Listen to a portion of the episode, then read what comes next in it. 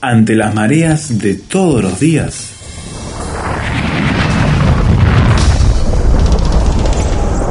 Llegamos a tierra firme.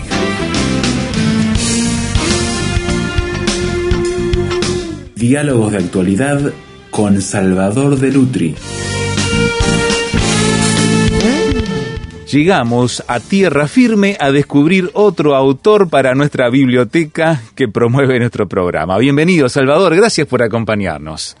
Acá estamos mirando libros, Sí, sí. mirando autores. Siempre en la mesa de tierra firme aquí en el programa cuando producimos con Salvador hay libro por todos lados, le puedo asegurar, es una mesa muy interesante. Tendríamos que sacar una foto un día y mostrarla a nuestra audiencia. Lo que sucede es que eh, el autor del que voy a hablar ahora es un autor que al que yo sigo y leo con interés y con deleite, Ajá. ¿no? Eh, no sé, no puedo juzgarlo, no es alta literatura, ni baja literatura, ni nada de eso. Es un autor que me llega al corazón Claro, claro. y que me entretiene y me hace reír y me muestra al hombre. Y desde que yo entré a este autor, eh, lo recomiendo siempre, sobre todo a los amigos, Claro. que lean a Andrea Camilleri. Y para entender a Andrea Camilleri, ¿por qué lado de su obra recomendás que entremos, Salvador? Bueno, si uno quiere conocerlo a él, no vaya a una biografía, Ajá, no vaya a una biografía. Las biografías son frías, sí. pero tiene un libro que escribió poco antes de morir, que se llama Háblame de ti. Háblame de ti. Ujú. Y es una carta que le escribe a Matilda. ¿Quién es Matilda? Matilda es su bisnieta, Bisnieta. que tiene cuatro años. Ah, Y él comienza este libro, te voy a leer la primera parte Sí, sí, porque sí. es eh, hay que hay es, es una carta me, a Matilda. me imagino el sentimiento que hay Claro. pensando en la bisnieta, ¿no? Dice Matilda, querida mía, te escribo esta larga carta a pocos días de cumplir 92 años, Ujú.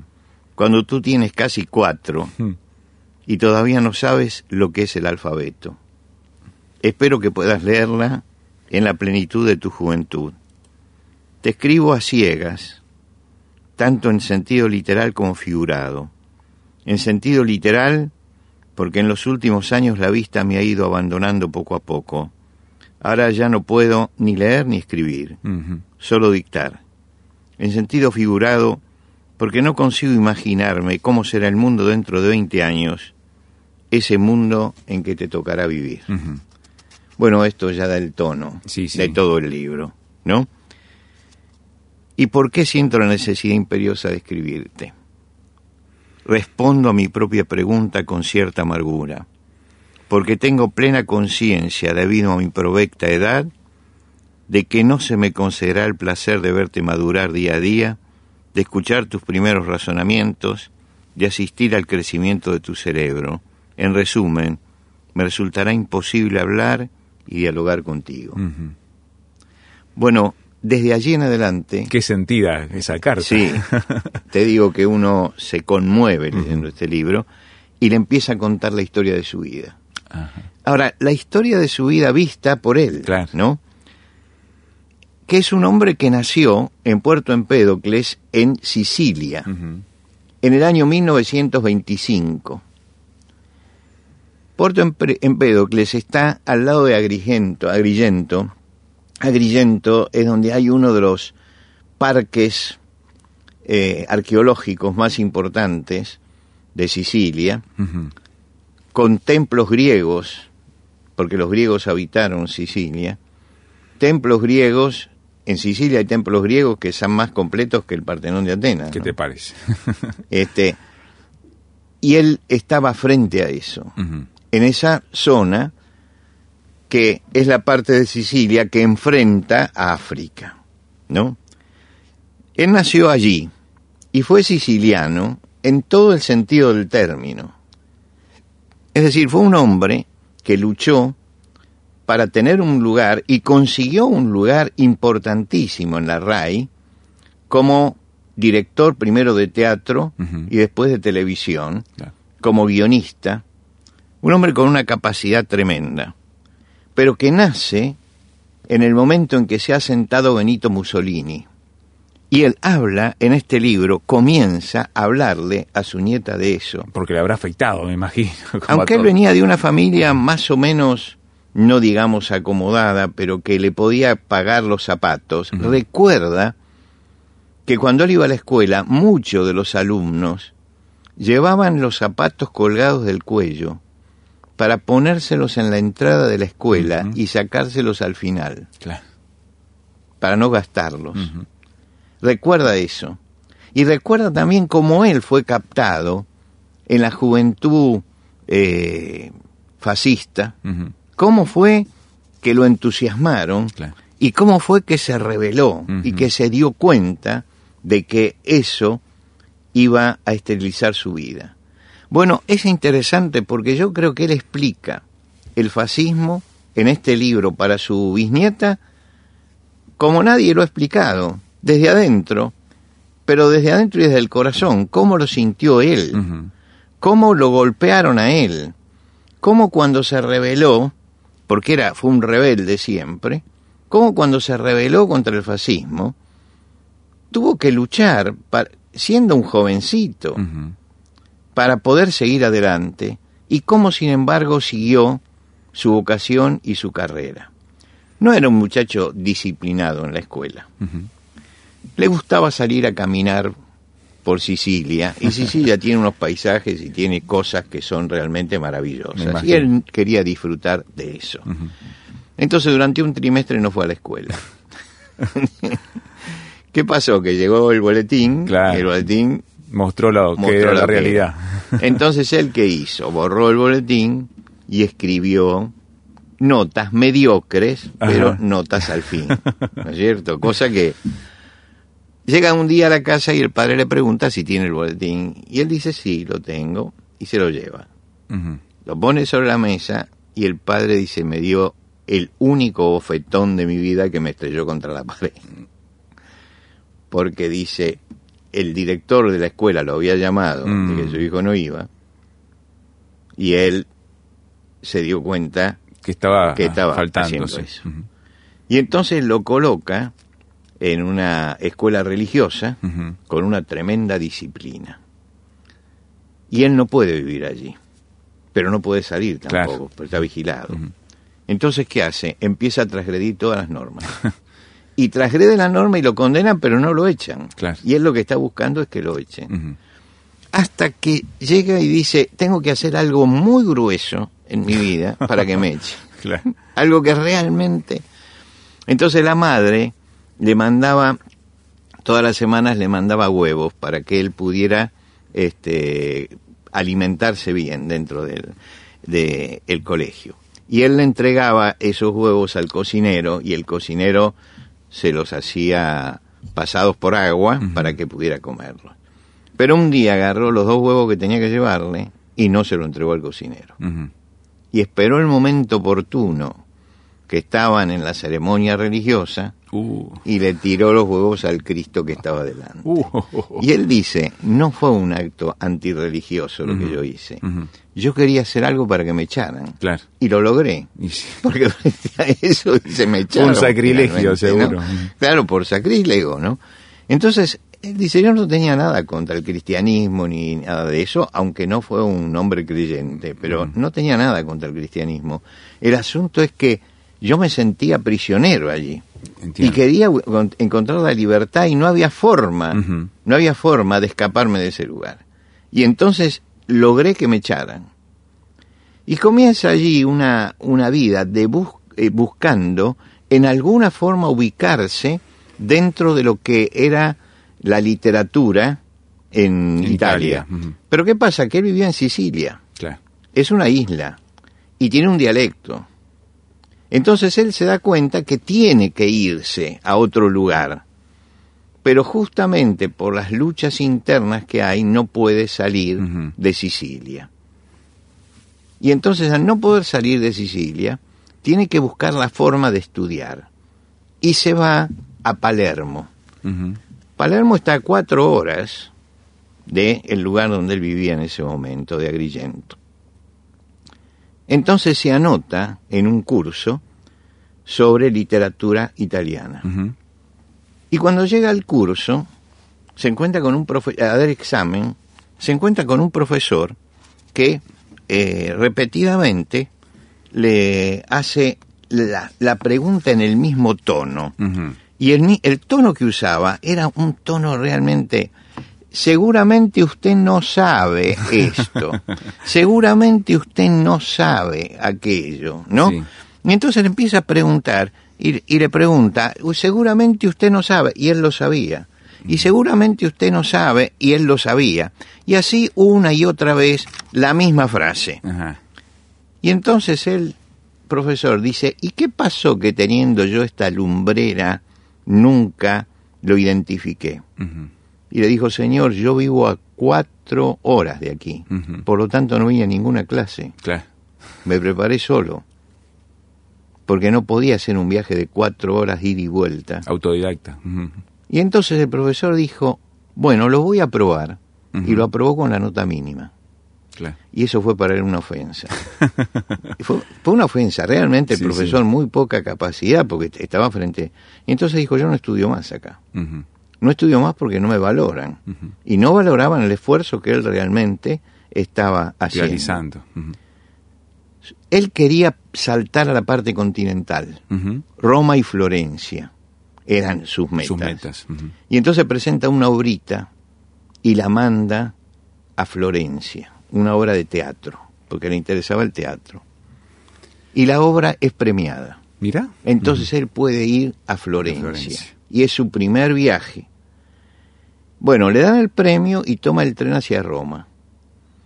Y cuando toma el tren hacia Roma vuelve a leer la obra, lo que él había escrito, y dijo es mediocre, y la tiró por la ventanilla. Mira. Su propia obra. Sí, su propia obra. Llegó a Roma y dijo, bueno, estos días que tengo los voy a disfrutar en Roma. Pagó la cuenta del hotel donde había estado un día y se fue a la casa de un pariente. Y empezó a dar vueltas y vueltas y vueltas en Roma. Hasta que va a, a la, a- cuando tenía que ir, se vuelve al hotel y hay cuatro telegramas del padre desde Sicilia diciendo que se presente urgentemente porque a través de la obra lo habían nombrado para hacer un curso. Mira. Y entonces se va y se presenta para hacer un curso cuatro días después del término fijado. Y entonces él se presenta al profesor, el profesor le pregunta por qué hizo eso, y él dijo que porque sentía que se había, había sido rechazado.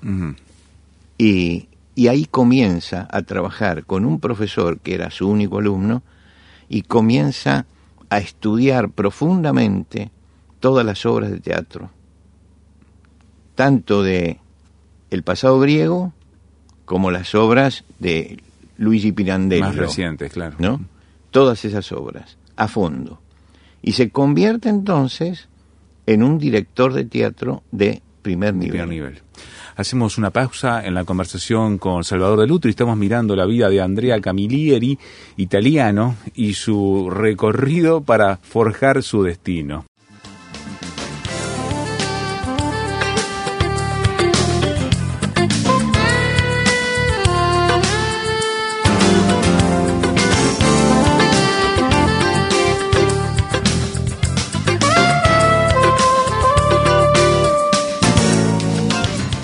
Tierra Firme en Internet. Descubra nuestro sitio materiales, datos, la transcripción de estos comentarios, frases sobre este tema que le ayudarán a desarrollar una posición con bases sólidas.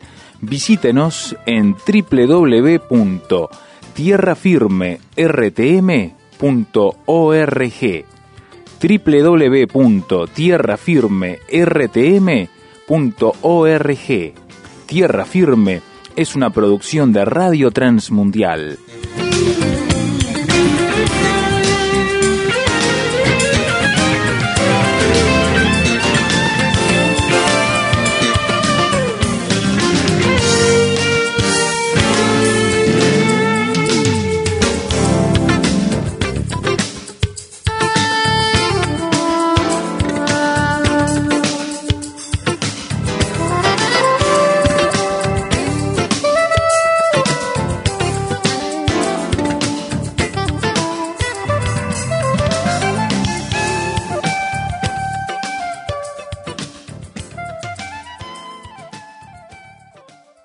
Estamos conociendo la obra de Andrea Camilleri en esta recorrida que estamos haciendo con Salvador, del autor italiano, pero a pesar que el teatro lo llevó a iniciar su tarea de reconocimiento, popularmente se lo conoce en otro género, Salvador. Sí, por supuesto. Él es un gran escritor y tiene muchos libros escritos. Le costó entrar en la, ficción, en la novela, pero tiene una biografía de Luigi Pirandello que es única, muy, muy profunda, muy bien hecha, muy minuciosa. Hizo un estudio de su coterráneo, porque también es siciliano, ¿no? Eh, pero eh, empezó escribiendo algunas novelas porque el padre le dijo que había escrito eh, poesía, había escrito estas biografías, pero que por qué no escribía una ficción.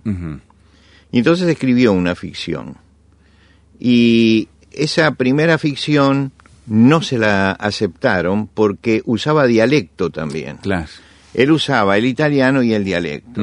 Y no había forma de que las editoriales eh, publicaran algo que tuviera algo dialectal. Para que sea más masiva su lectura, obviamente. Bueno, luchó bastante con eso hasta que un día ya se siente capaz de escribir una obra en serio, seria, y se le da por el género, dice voy a escribir una novela negra, del género negro policial. Y escribe la primera de las novelas. Y crea un comisario que es el comisario Montalbano. Escribe la novela, la termina, la novela se publica, y él se da cuenta, le dicen, ¿por qué no escribe una segunda novela? Dice, no, dice, pero leyéndola se da cuenta que no le ha dado profundidad al personaje de Montalbano y decide escribir una segunda novela, El perro de terracota. La primera se llamaba La forma del agua, El perro de terracota, para darle más profundidad al personaje. Resulta que cuando salen las novelas son un éxito editorial tremendo y le dicen, sigue escribiendo, pero él tiene 70 años cuando escribe. cuando empieza esa etapa, sí. Y entonces él pensaba abandonar a Montalbano, era una novela negra y punto. Claro, claro. Bueno, en castellano ya vamos por la número 31 de las novelas, ¿no? Este... Fue muy productivo en esa última etapa de su vida. No, no, no, empezó a producir y yo te digo que yo entré a, leerlo a Camilleri por el, por Montalbano. Sí, sí. Y hay una cosa maravillosa en él, que los personajes tienen carnadura real. El que va por la por, el asunto de la novela policial, tal vez no, no vea que es una novela policial perfecta, pero es una novela que siempre cautiva. Claro. Porque él eh, capta a la persona y la hace querible. Entiendo. Bueno, esto lo llevó a que tuviera un éxito arrollador en Europa, se vendieron millones de ejemplares de sus novelas, y hay una serie televisiva que se hizo con Lucas Ingaretti eh, sobre el comisario Montalbano, claro. que sirve para conocer Sicilia, porque muestra realmente el paisaje siciliano y la vida siciliana como nunca.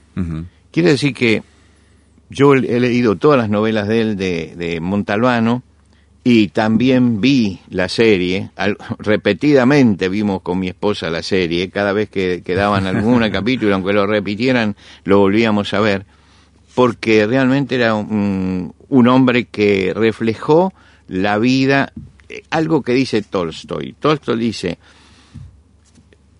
eh, describe tu comarca y serás universal. Bueno, él describe el lugar que conocía. Sí, sí. Y es universal. Es universal.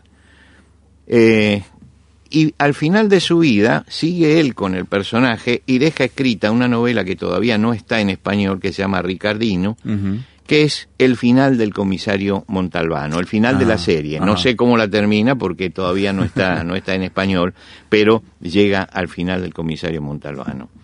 Yo seguí toda la vida de él y toda la obra de él y me parece uno de esos escritores que escriben con el corazón más que con la literatura. Entiendo. Cuando termina, habla con su nieta, en esa, es su bisnieta, y cuando va a terminar el libro, él dice, he aprendido algunas cosas, y saca una conclusión. Ya para acabar, lo último que he aprendido es que siempre debemos tener una idea. Puedes llamarla también un ideal. y aferrarnos a ella con firmeza, pero sin sectarismo, escuchando siempre a quienes sostienen otras convicciones, defendiendo nuestras razones con determinación, explicándolas una y otra vez e incluso, ¿por qué no?, llegando a cambiar de idea. Ajá. Estabas eh, dispuesto a eso. Recuerda, dice que, derrotada o victoriosa, no hay bandera que no destiña al sol. y ahora, y esta es la última frase, Sí, a mí sí. la, la última frase, los argentinos decimos, me mató. ¿no? a ver. Y ahora háblame de ti. Mm, ¿no? Le está pidiendo a la nieta que a la bisnieta que le hable de ella. Eh, yo creo que en este libro, ¿por qué a mí me conmueve este libro? Porque creo que es un hombre que hace la carpeta de su vida, ¿no? Y dice, bueno, esto es lo que hice. Yo pasé muchas horas con Amelita Baltar, la cantante de Balada para un loco. Balada para sí. un loco. Y ella me dijo una frase que me quedó. Dice, bueno, ¿sabes, Salvador? Yo ya estoy haciendo la carpeta. Quiere decir, estoy preparándome para Sí, llegar al encuentro cerrando con todo. Dios. Claro. Y yo creo que acá Camilleri estaba haciendo la carpeta. Y pienso que cada uno de nosotros tiene que pensar en hacer la carpeta. En algún momento. En ¿no? algún momento. En que hay que empezar a recopilar todo eso. Y él hace una recopilación de su vida. Yo cuando leo, hay cosas que comparto y hay cosas que no comparto del pensamiento de Camilleri. En algunas cosas estoy de acuerdo, en otras no. En otras no. Por supuesto que como autor me parece superior. ¿no? Porque es un hombre que logra crear un personaje, logra crear historias, logra conmover y logra que multitudes lo lean. Y no es ni procas, ni... No, es simplemente un autor que cuenta historias policiales, novelas policiales, pero novelas policiales luminosas, no oscuras. Entiendo. Uno ya está cansado de esas novelas oscuras. Hay un momento en un cuento donde Montalbano, en uno de los cuentos, porque tiene cuentos también, Montalbano entra a un lugar y escucha que hay dos personas que le han sacado los ojos a la víctima y que los están cocinando para Ujú, comerlo. Y entonces Montalbano sale y toma el teléfono y le habla a Camilleri y le dice, no, por ahí no va. Yo, esto, esto no es un asunto mío. ¿no? Es decir, el personaje le está hablando al autor Qué interesante. de que lo saque de ahí, Sí, porque sí. no es, No es lo de lo él, que- claro. no es lo de él, no es lo que quiere. Él busca el asunto humano, el asunto humano. Muchas veces él ni siquiera resuelve, eh, no condena el caso, lo resuelve simplemente y deja que la persona Haga su juicio. haga claro. su juicio. Porque la parte humana pesa más que ese mecanismo de la novela policial. Uno lee las novelas policiales de Agatha Christie y se da cuenta que es un mecanismo, ¿no? Sí, sí. Es un, un- un mecanismo de reloj que finalmente perfecto me lleva hasta el A la final. resolución. En él tal vez no sea tan perfecto, pero uno siente la carnadura humana de los personajes. Y siente además que no llega nunca a ese otro extremo tremendo, ¿no? De la novela negra que la hace finalmente revulsiva. No, es un hombre que está allí en el medio y que finalmente preparó su carpeta. Sí. Y la preparó de la mejor manera, escribiendo una carta a la bisnieta y pidiéndolo después que hable ella ahora, ¿no? Porque cada uno de nosotros tiene que Que contar su historia, sí. Cada vez que yo leo a Camilleri y recorro la vida del personaje de, de Montalbano, me encuentro un poco con mis raíces. ¿no? Me encuentro un poco con mi familia que era toda Siciliana, de, sí. de- de Sicilia. Y doy gracias a Dios porque a través de la distancia puedo mirar eso y puedo pensar en la bondad que tiene Dios para conmigo y para con todos los seres humanos al permitirnos vivir, porque la vida es un privilegio. Y el hecho de vivir el privilegio de la vida nos tiene que llevar a preparar la carpeta, como dice Amelita Baltar, para prepararnos para presentarnos delante de Dios. La Biblia dice, prepárate para venir al encuentro de tu Dios. Y hay gente que no piensa que un día va a llegar el final. Y creo que siempre, no interesa la edad que tengamos, tenemos que pensar que la vida tiene un final y que en ese momento nos tenemos que enfrentar con Dios y que en ese momento tenemos que tener la carpeta hecha. Bien o mal, cada uno de nosotros va haciendo una carpeta. Y cuando yo llegué a ese momento, mi carpeta tiene una página especial, la única. Y esa página especial que yo pretendo presentar en el cielo, dice, alguien pagó por todas mis faltas y por todos mis pecados. Jesucristo murió por mí en la cruz. Y esta es la esperanza que yo tengo para la eternidad.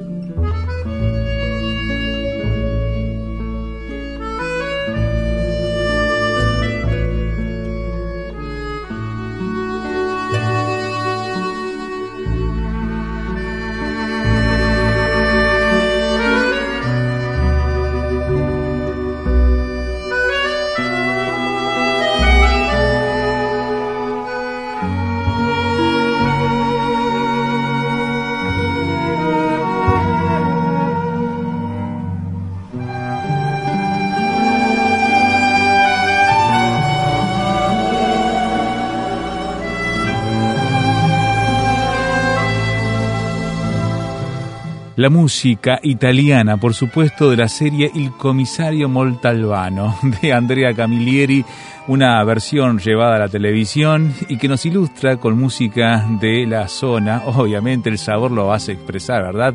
El sabor italiano. Necesitamos ahora saber su opinión de lo que ha escuchado en esta charla con Salvador de Lutri.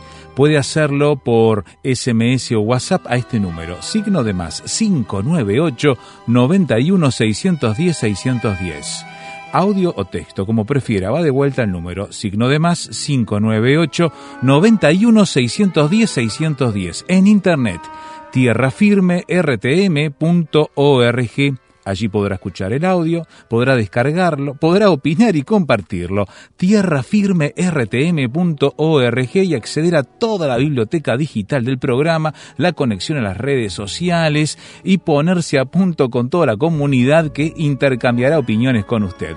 Tierrafirmertm.org también escúchenos y síganos en Spotify, donde estamos subiendo también con el nombre de Tierra Firme de RTM el canal que también tiene nuestros audios en ese formato. Todo puede encontrarlo a partir de nuestro sitio web tierrafirmertm.org. También le esperamos aquí mismo la próxima edición cuando anunciemos una vez más. Tierra Firme